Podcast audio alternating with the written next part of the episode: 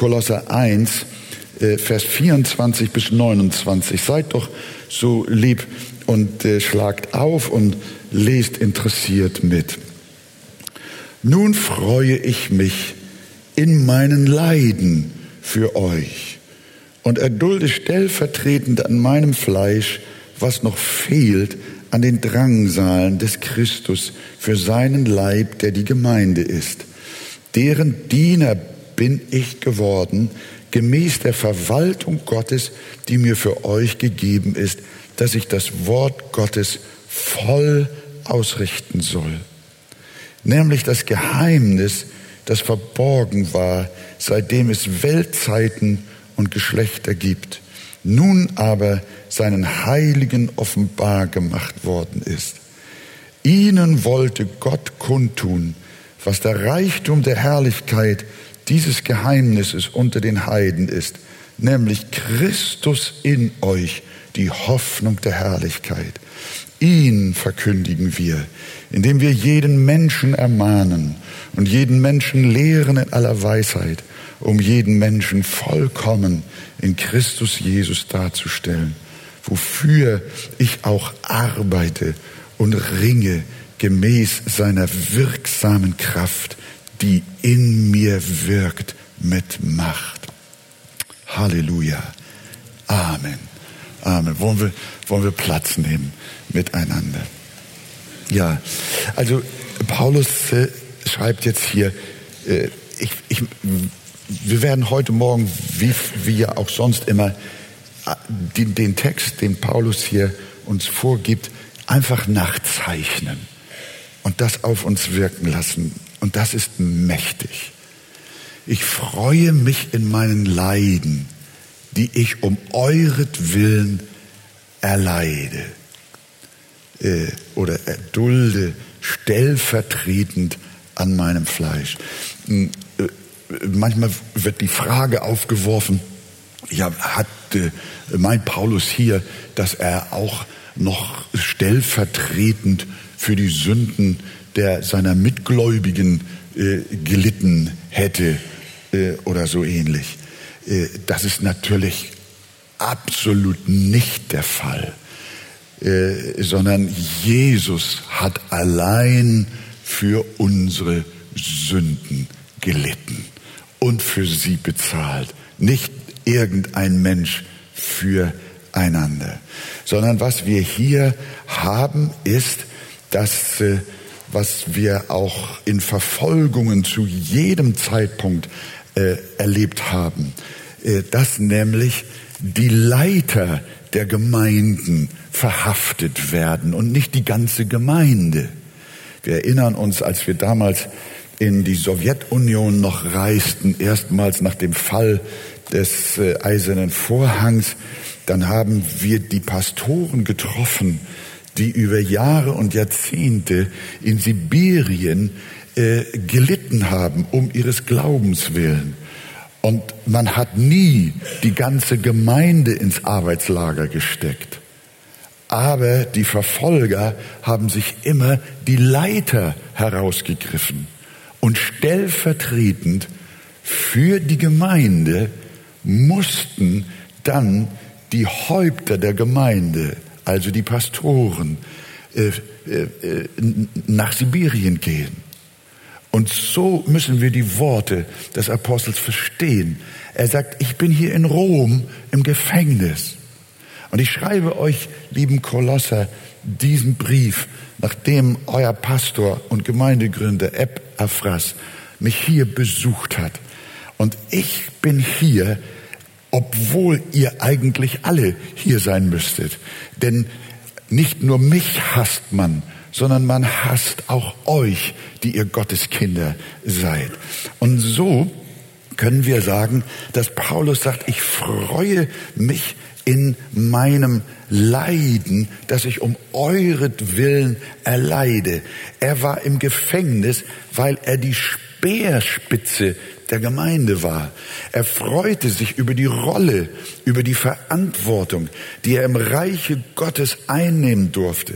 Er freute sich darüber, dass er von Gott gewürdigt worden war, Leitfigur der Christenheit zu sein und stellvertretend für die anderen Gläubigen gefangen genommen zu sein.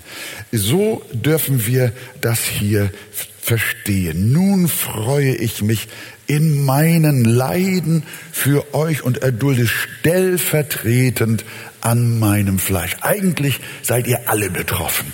Aber man hat mich rausgegriffen. Und wenn hier jemand reinkommen würde und wir zeitende Verfolgung hätten, dann wäre das heute genau dasselbe. Man würde nicht jeden von euch verhaften, aber man würde die Leiter verhaften an eurer Stelle. Und so würden sie leiden, um der Gemeinde willen.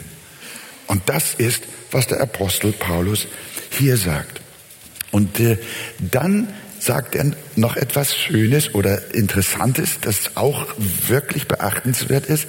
Er sagt, ich erleide stellvertretend an meinem Leibe für euch, und jetzt hört mal, was noch fehlt an den Drangsalen des Christus für seinen Leib, der die Gemeinde ist. Das ist auch eine hochinteressante Aussage.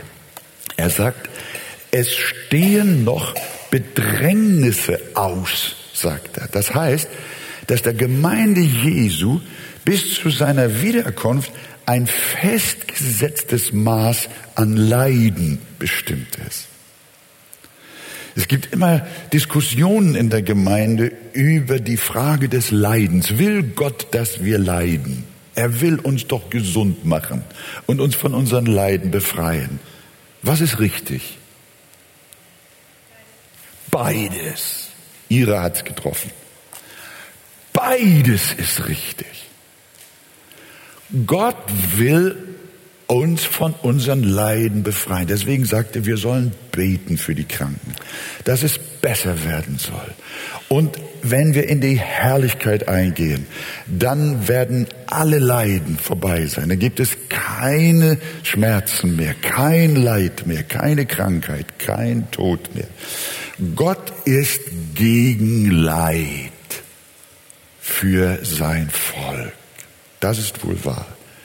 Und trotzdem lehrt uns die Heilige Schrift, und das ist ganz wichtig, sonst fällt man von einer Seite, auf einer Seite vom Pferd und man kann auch auf der anderen Seite vom Pferd fallen, dass man meint, Heilung gibt es gar nicht und wir dürfen gar nicht beten, wir müssen jedes Leiden äh, so äh, annehmen, schicksalhaft und das ist so und da kann man nichts ändern, das ist von Gott bestimmt.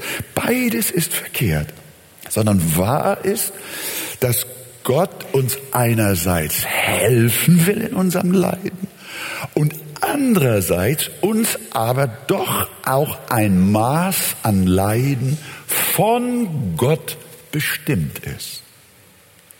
Und das auch der ganzen Christenheit bestimmt ist. Durch die Jahrtausende hindurch, seit der Heiland im Himmel ist, ist der Gemeinde Jesu auf Erden ein Maß des Leidens von Gott festgesetzt. Und Paulus sagt, diese Leiden sind noch nicht alle erfüllt, die sind noch nicht alle durchlitten.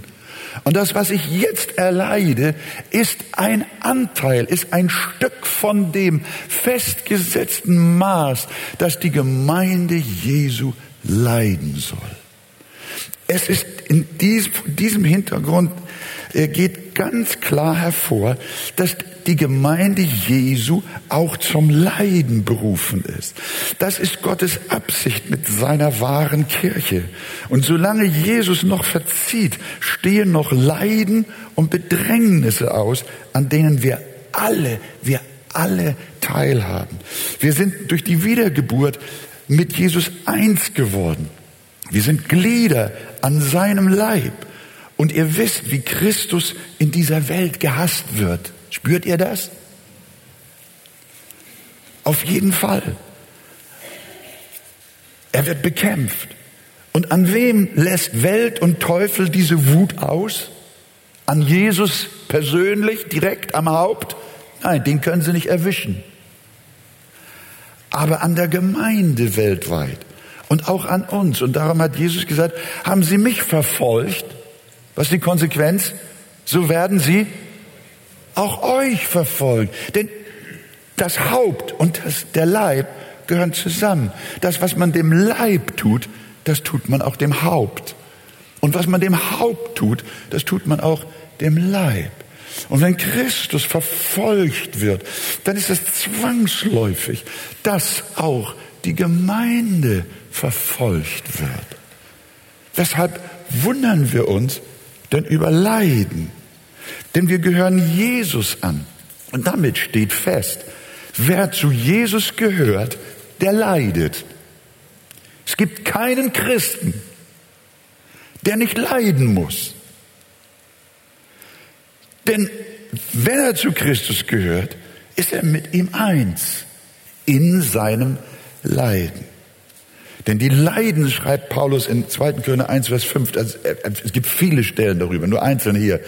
Denn die Leiden des Christus ergießen sich reichlich über uns, schreibt er. Es sind die Leiden des Christus, die ergießen sich reichlich über uns.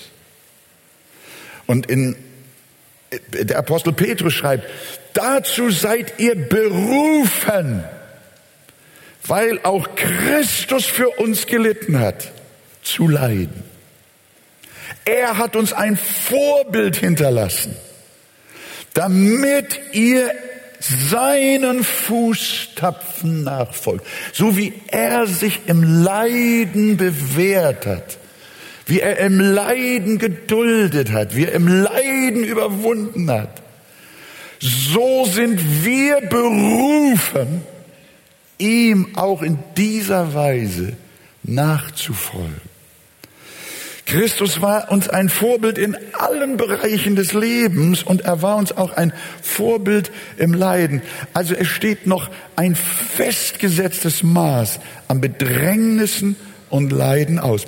Und darum sollten wir uns nicht wundern, dass es in dieser Welt Verfolgung gibt. Und wir wissen, dass die Christenverfolgung auf dem gesamten Globus gesehen so gewaltig und so entartet ist, wie kaum zuvor in der Geschichte der Gemeinde Jesu.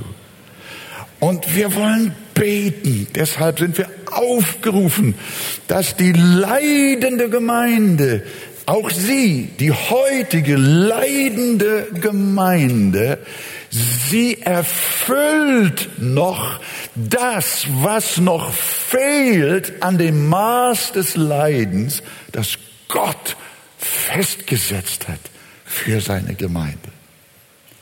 Natürlich kommt die Frage auf, ja, was ist denn unser westlicher Anteil hier, wir Christen hier? Ihr sitzt da alle gut gefrühstückt und äh, gut gekämmt, gewaschen, gebürstet, parfümiert und ich kann nicht erkennen, wo ihr leidet. Und es ist wirklich wahr. Liebe Gemeinde, was wir hier haben in unserem Land, ist eine absolute Ausnahmesituation. Wisst ihr das? Das ist eine Ausnahmesituation. Es gibt, wie viele Milliarden Menschen gibt es? Sind es schon sieben? Ich dachte noch sechs. Sieben Milliarden Menschen. Und davon leben in Europa, nimm auch noch Amerika zusammen, ich glaube noch nicht mal eine Milliarde. Und woanders sieht es anders aus als bei uns. Aber wir spüren, die Einschläge kommen näher. Wir merken, irgendwie liegt das in der Luft. Es scheint nicht so zu bleiben. Aber wir sollen uns nicht darüber wundern. Und trotzdem, unser Anteil, jetzt werdet ihr überrascht sein, unser, auch wir hier jetzt in dieser Situation haben auch Anteil am Leiden Christi, das noch aussteht. Und ich sage einfach, das ist auch die Krankheit der Gotteskinder. Ja, Pastor Wegert, du kannst doch nicht Krankheitsleiden mit Verfolgungsleiden vergleichen. Das ist doch was völlig anderes. Halt! Hiob hatte Hautgeschwüre und viele andere bittere Leiden an seinem Leib. War das Verfolgungsleiden oder nur so einfach krank? War Hiobs Krankheit nicht auch Verfolgungsleiden? Ja, natürlich. Seine Frau hat zu ihm gesagt, sage Gott ab und sterb. Die Krankheit des Hiob war ein Frontalangriff auf den Glauben des Hiob. Seine Krankheit war ein Glaubenskampf. Eine Auseinandersetzung zwischen Licht und Finsternis. Ich will euch damit sagen, ihr lieben Geschwister, ich glaube, dass unser Beitrag auch, dass auch wir durch Trübsal und Krankheiten, durch allerlei Leiden und Not, die uns betrifft, auch Verfolgungsleiden sind. Seine Krankheit, Hiobs Krankheit war eine Krankheit um seines Glaubens willen. Der Krebs eines Gotteskindes und der Krebs eines Gottlosen sind äußerlich wohl dasselbe, doch zwei völlig verschiedene Dinge. Im Falle des Gotteskindes handelt es sich um Angriffe aus der finsteren Welt mit dem klaren Ziel, dir deinen Glauben zu rauben. Du sollst verzagen, du sollst verzweifeln, du sollst hadern, deine Heilsgewissheit nicht mehr haben. Du sollst dem Herrn absagen. Und darum scheinen Christen manchmal mehr Krankheitsnot in ihrem Leben zu haben als die Welt. Denn aufgrund von Erkrankung bei Gotteskindern ereignet sich immer ein Glaubenskampf. Ein geistlicher Kampf zwischen Licht und Finsternis. Und oft merken wir gar nicht, dass die Krankheit wie bei Hiob nichts anderes ist, als wie schon gesagt, ein Frontalangriff auf unseren Glauben, auf unser Gottvertrauen, auf unsere Herzensbeziehung zu Jesus. Das heißt, ihr lieben Geschwister, wenn wir hier einige Namen hatten von unseren Kranken, unsere, unsere Ursel, unsere Annegret und wie sie alle heißen, werden angegriffen vom Feind. Ihr Glaube soll zerrüttet werden. Aber der Herr Jesus Christus erweist sich wie bei Hiob stärker in ihrem Leben. Der Teufel will mit Hilfe von Krankheit und Trübsal die Gotteskinder zum Verzagen bringen, zum Aufgeben bringen. Er will ihren Glauben zerstören. Aber der Herr Jesus Christus benutzt diese Attacke, um das Gegenteil zu erreichen, nämlich seine Heiligen durch diese Krankheit und Not zu festigen und zum herrlichen Sieg zu führen. Sagt ihr Amen dazu? Das muss man sehen. Und wenn wir das erkennen, ihr Lieben, dann haben wir auch eine ganz, ein ganz anderes Verhältnis zu unserer Krankheit. Und wir wissen, dass auch wir, wiewohl wir äußerlich im Wohlstand leben und in Freiheit leben, ist es in der Tat auch so, dass auch wir mit all der Not, die wir durchleben, einen geistlichen Kampf haben und somit auch Anteil haben an dem Gesamtmaß des Leidens, das Gott für diese Zeit noch festgesetzt hat für seine Gemeinde, bis er wiederkommt. Habt, habt ihr das verstanden? Ich hoffe doch. Das ist wichtig und das ist das, was Paulus hier den Kolossern sagt. Er sagt, nur, und deswegen, daher kommt auch seine Freude. Er, er sagt, ich freue mich in meinem Leiden, äh, weil er diesen Hintergrund verstanden hat. und erkennt, ich freue mich in meinem Leiden für euch und erdulde stellvertretend an meinem Fleisch, was noch fehlt an den Drangsalen des Christus für seinen Leib, der die Gemeinde ist. Also ihr Lieben, ich freue mich in meinem Leiden. Und nun geht er weiter. Ich will es heute wegen der Wärme nicht zu lang machen, aber macht ja auch nichts. Wir äh, frieren ja nicht. In Vers, da sagt er, für seinen Leib, der die Gemeinde ist, die leidende Gemeinde. Und dann sagt er, deren Diener bin ich geworden. Gemäß der Haushalterschaft, die mir von Gott für euch gegeben ist. Paulus versteht sich als Diener der Gemeinde, nicht als Herr und Herrscher in der Gemeinde. Friedrich der Große soll gesagt haben, dass er der erste Diener im Staat sei. Oder war das Bismarck? Ich glaube, Friedrich war das. Aber der arme Kerl, der hat nur von Jesus abgekupfert. Denn es war Jesus, der gesagt hat, der Größte aber unter euch soll euer Diener sein. Paulus war in der Tat der Größte unter den Christen, menschlich gesehen. Aber er entschloss sich, ihr Diener zu sein, und zwar gemäß der Verwalt, des Verwaltungsamtes, das ihm von Gott für die Gläubigen gegeben worden war.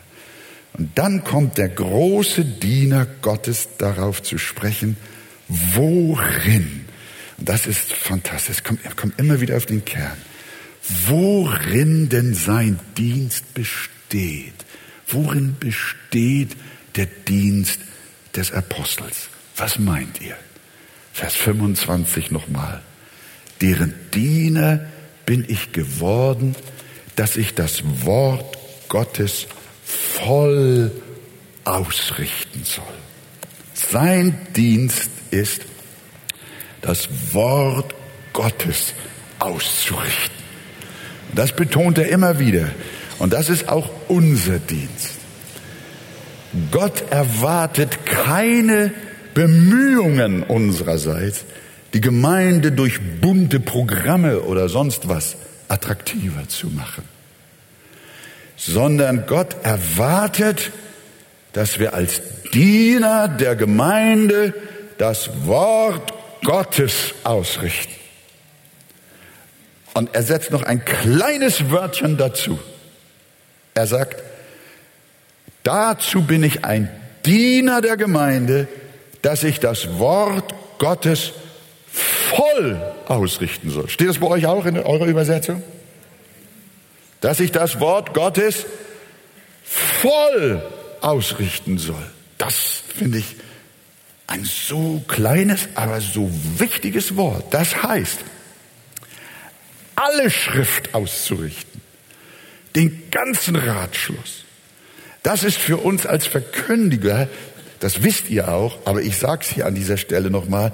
Das ist für uns als Verkündiger der Arche, als Pastorenteam eine Gewissensfrage. Das Wort Gottes voll auszurichten. Wir haben nicht selten sitzen wir zusammen, Markus, und wir bestätigen uns aus der Tiefe unserer Herzen, dass wir unseren Auftrag darin sehen, das Wort Gottes auszurichten. Und zwar voll auszurichten. Komplett. Zusammenhängend. Lückenlos. Denn die Gemeinde lebt durch das Wort. Es kann in Gemeinden und Kirchen unglaublich viel Lebendigkeit geben im Sinne von Betriebsamkeit und Aktivität. Aber wenn es um die Frage des geistlichen Lebens geht, wenn die Gemeinde geistlich lebendig sein soll, dann lebt sie durch nichts anderes als durch das Wort Gottes. Und darum wollen wir uns, liebe Geschwister, große Mühe geben, die Texte der Heiligen Schrift lebendig, ansprechend, packend zu entfalten. Die Anziehungskraft der Arche muss die Schrift sein. Sagt ihr Amen? Lass uns das mal zusammen sagen. Den Satz, den habe ich mir aufgeschrieben und eingerahmt. Der hat mir selber so gut gefallen. Die Anziehungskraft der Arche muss die Schrift sein. Ihr seid zu leise. Die Anziehungskraft der Arche muss die Schrift sein. Könnt ihr das mal ohne mich sagen?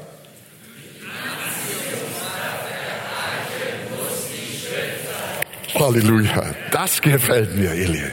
Das ist das Geheimnis, von dem der Apostel Paulus spricht. Ich bin ein Diener der Gemeinde.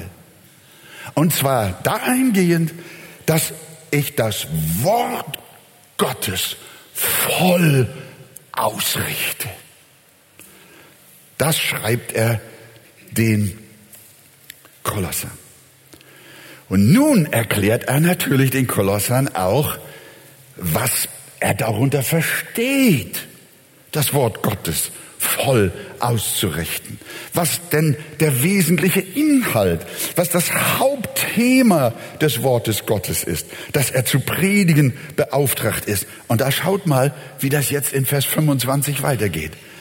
Er formuliert es so, dass ich das Wort Gottes voll ausrichten soll. Und jetzt Vers 26, nämlich das Geheimnis, das verborgen war, seitdem es Weltzeiten und Geschlechter gibt, das jetzt aber seinen Heiligen offenbar gemacht worden ist. Er sagt, das Wort Gottes voll auszurichten ist ein Geheimnis zu entfalten.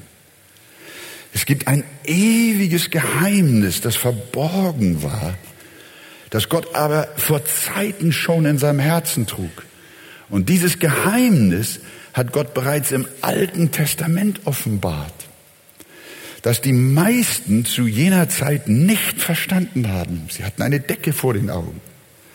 Aber die Heiligen der neutestamentlichen Periode konnten dieses Geheimnis durch die Erleuchtung des Heiligen Geistes verstehen. Um welches Geheimnis handelt es sich? Vers 27.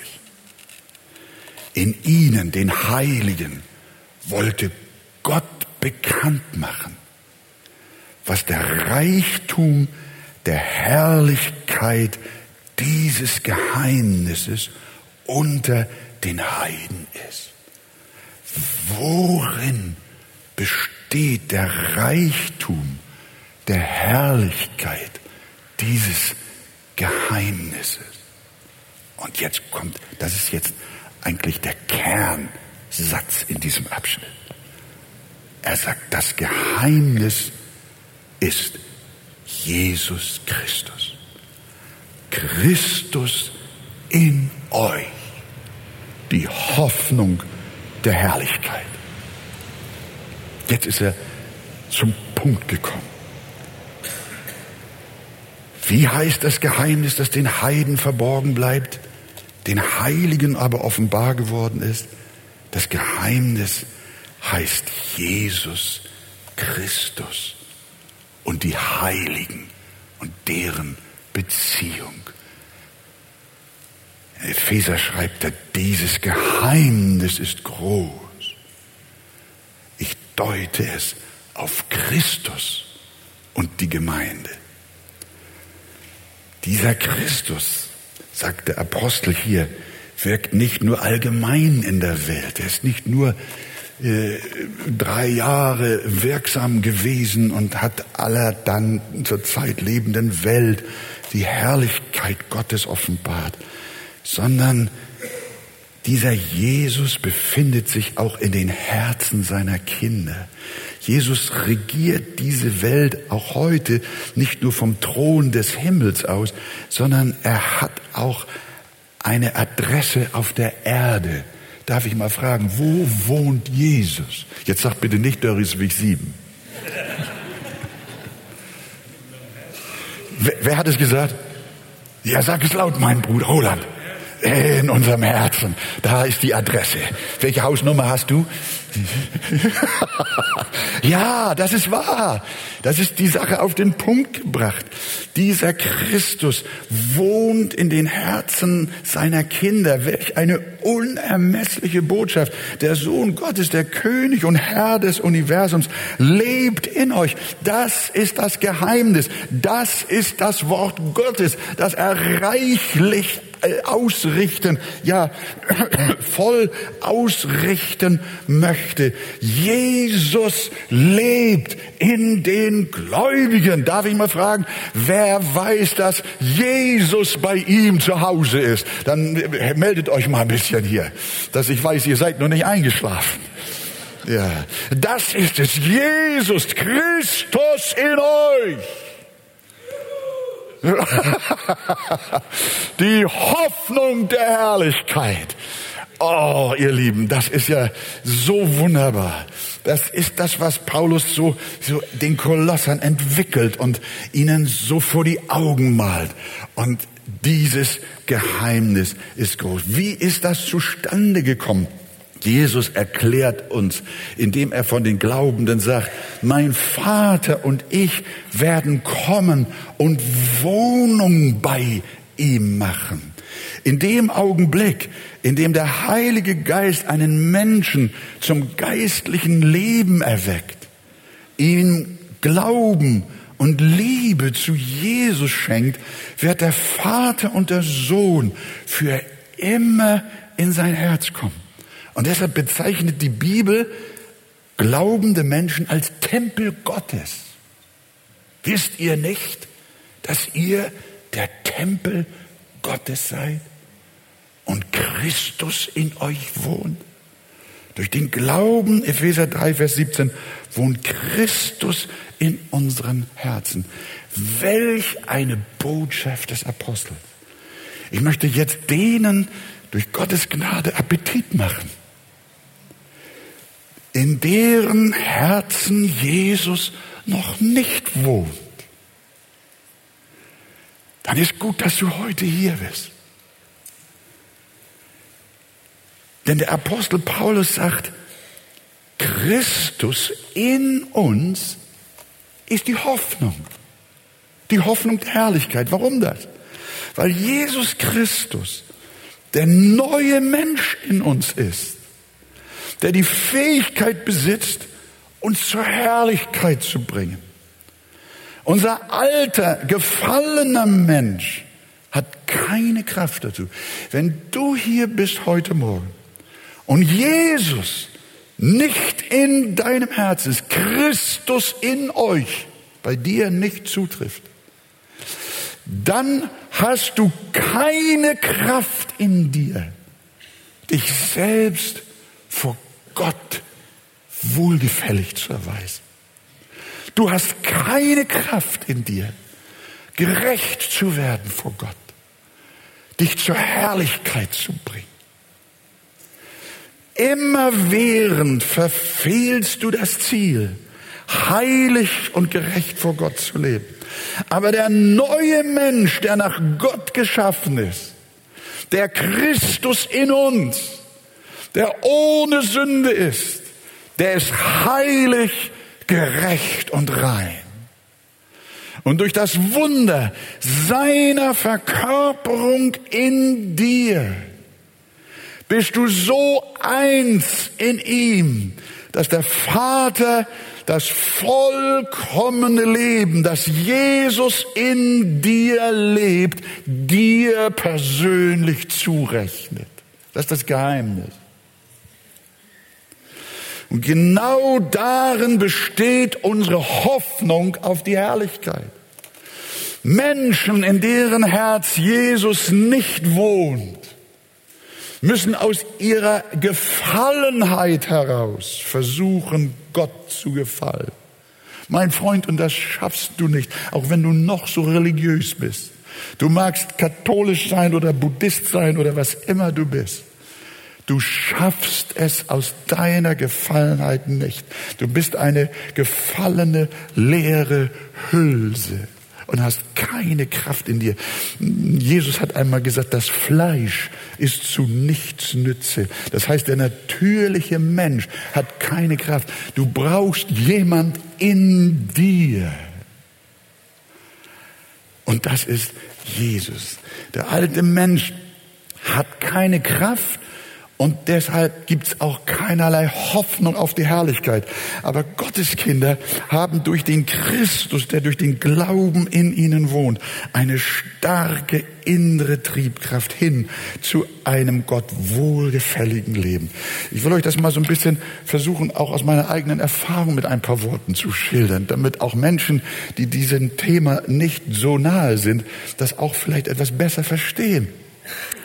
Äh, in uns Christen, die wir wiedergeboren sind, ist ja auch der alte Mensch noch aktiv.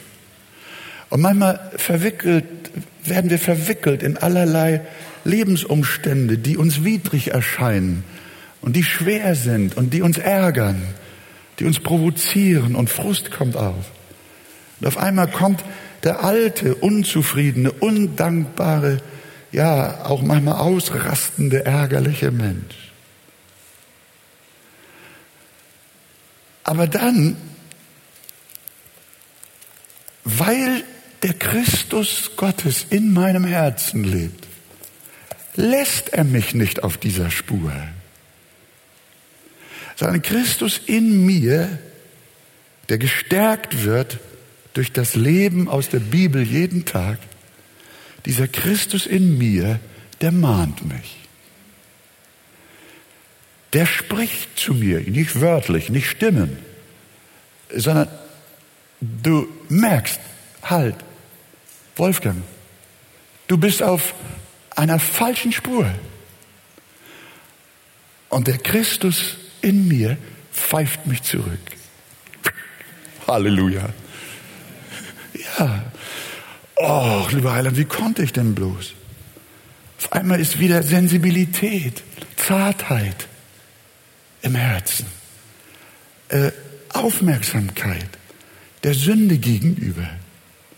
Das ist, wenn Jesus Christus in uns ist. Und das ist die Hoffnung auf die Herrlichkeit. Dass dieser Jesus in dir, der bringt dich durch. Und der trägt dich zum Himmel. Das ist deine Hoffnung. Dass Jesus in dir ist. Hast du das verstanden? Ja. Freu dich doch. Halleluja. Das ist die einzigartige Botschaft im Herzen. Und deshalb noch einmal, dass Jesus in ihnen, in dir ist schon das volle Maß der Gerechtigkeit, das du vor Gott brauchst, um für immer seine Herrlichkeit zu sehen. Nicht wegen deiner selbst wirst du also den Himmel sehen, sondern wegen Jesus, den der Vater in deinem Herzen sieht. Und darum sei dir Jesus so kostbar. Nimm ihn heute auf durch den Glauben in dein Herz, wenn das noch nicht geschehen ist. Nun hat der Apostel also den Kolossern geschrieben, das ist das Geheimnis, das ist das Wort Gottes, das ich voll ausrichten soll. Christus in euch, die Hoffnung der Herrlichkeit. Und nun zieht er eine praktische Konsequenz daraus. Vers 28, da sagt er jetzt, nachdem er nun das Geheimnis des Christus ihn mitgeteilt hat, nun sagt er in Vers 28, ihn verkündigen wir. Paulus hatte nur eine Lehre und das war Christus und sein Evangelium. Er hatte keine Sonderlehre, keine Nebenbetonung, keine Spezialweisheit. Er hatte nur Christus und von dem sagt er ihn, den, den, sagt er, verkündigen wir. Denn ich hatte mir, so schreibt er den Korinthern, vorgenommen unter euch nichts anderes zu wissen, als nur Jesus Christus. Und zwar als gekreuzigten. Nichts anderes als Jesus predige. Das bekennt er. Nichts als den gekreuzigten, den Auferstandenen, den Wiederkommenden. Nichts als das schiere Evangelium. Das kennen doch die Leute. Jemand hat draußen zu mir an der Tür gesagt, schon einige Zeit her, hat gesagt, äh, Bruder Wolfgang, also wenn ihr immer sagt, Jesus starb für unsere Schuld, meine Zeit, das wissen wir doch nur schon lange. Das ist immer dasselbe. Ihr seid so schmalspurig. Oh, das kann wohl sein. Wenn ihr hierher kommt, ihr hört immer dasselbe. Immer eine Botschaft. Paulus sagt, ihn verkündigen wir. Das ist nicht langweilig, auch wenn es so wirkt. Nichts anderes zu wissen. Das ist nicht schmalspurig und einsilbig. Dafür hat Paulus sich nicht geschämt. Er sagt, wir schämen uns dieses einspurigen Evangeliums von Jesus Christus nicht. Denn genau darin, in dieser Einsilbigkeit, in dieser Klarheit und Eindeutigkeit liegt die Kraft der Errettung. Das hat Paulus auch schon gewusst. Er hat gesagt, das Wort vom Kreuz ist eine Torheit. Das ist was für Einfallspinsel. Das ist doch nicht wert, dass man da lange sich bei aufhält. Aber der Apostel Paulus sagt, genau das ist der Punkt. Da an dem müssen wir bleiben.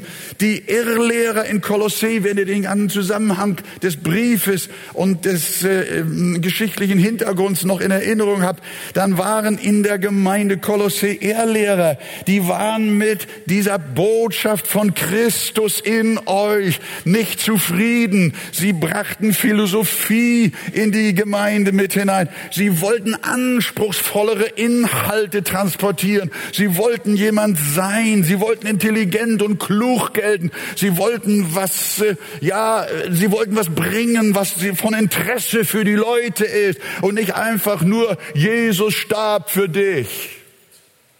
Das war zu wenig.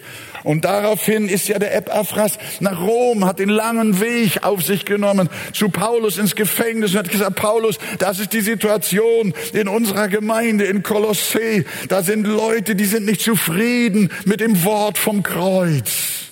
Die wollen mehr, die wollen anderes, die wollen Aufregung, die wollen Intellektualismus. Und dann sagt Paulus, ich schreibe ihnen einen Brief. Und das ist dieser. Und da steht, Ihn predigen wir. Christus. Er machte keine Kompromisse. Und wenn sich einige der Einfachheit des Evangeliums schämten, dann sagte er, ich schäme mich nicht. Den Menschen ist das Wort vom Kreuz eine Torheit, aber es ist die Gotteskraft zur Errettung. Und es hat Gott eben gefallen. Das hat Gott ganz bewusst gemacht. Es hat Gott gefallen, durch törichte Predigt zu erretten, damit alles Kluge der Menschen zunichte wird. Das hat System bei Gott. Und deswegen wollen wir von ganzem Herzen dabei bleiben. Bei der Einfachheit und Schlichtheit des Evangeliums wollen auch wir bleiben, unbeirrt und geradeaus. Wenn andere in ihren Gemeinden kribbelnde Lehren haben und aufregende Themen, dann bleiben wir dennoch bei dem einen, Jesus Christus. Ihn verkündigen wir und nichts anderes. Und wir werden sehen, liebe Gemeinde, das ist, das ist nicht einfach. Aber die Treue zahlt sich über Jahr und Tag aus.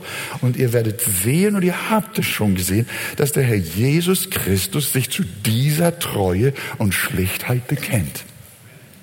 Das macht er. Er wird segnen und retten und er wird die Gemeinde reifen und wachsen lassen. Nun muss ich aber wohl doch langsam zum Schluss kommen.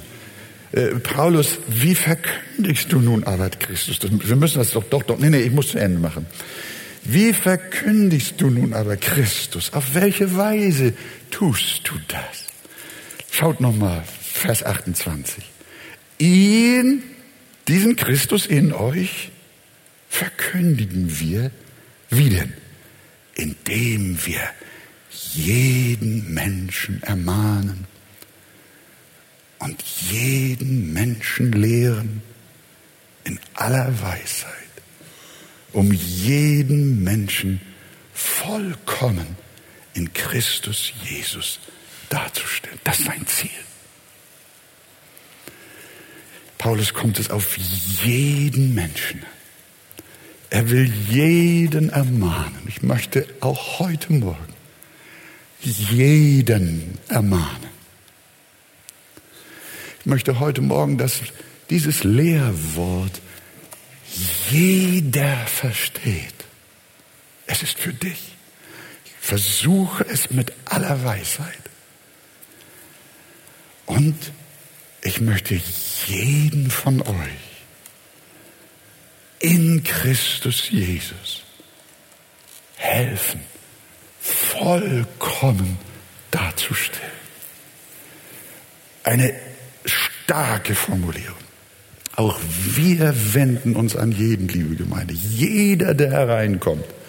Jeden, der unsere Fernsehsendung sieht. Wir verkündigen Christus, indem wir uns heute an dich wenden, dich ermahnen und dich lehren, damit du zur Vollkommenheit in Christus gelangst und damit zum ewigen und herrlichen Leben im Himmel. In eine andere, wir haben keinen Unterhaltungsauftrag. In unserer Gemeinde sind wir fröhlich und haben auch viel Spaß. Aber der Spaßfaktor, der stellt sich von ganz alleine ein. Unsere Aufgabe ist nicht Spaß zu veranstalten. Unsere Aufgabe ist, Menschen vollkommen in Jesus Christus darzustellen. Und das einen jeden. Und jetzt hört mal, wie er diesen Abschnitt abschließt, Vers 29. Das ist unser Apostel Paulus. Und er sagte, wofür ich auch arbeite und ringe, gemäß seiner wirksamen Kraft, die in mir wirkt, mitmach. Paulus hat seinen Dienst als Diener dargestellt, er hat seine Leiden dargestellt, um der Gemeinde willen, als Speerspitze für die ganze Kirche der Christenheit, hat ihnen erklärt, worin sein Dienst besteht, nämlich das Wort Gottes voll auszurichten.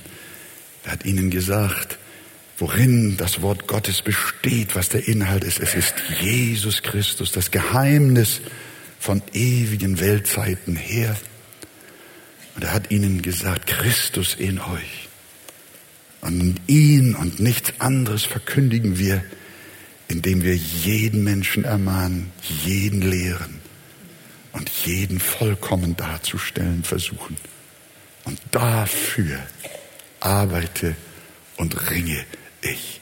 Er steckt in diese Arbeit alles hinein, was er hat und was er kann.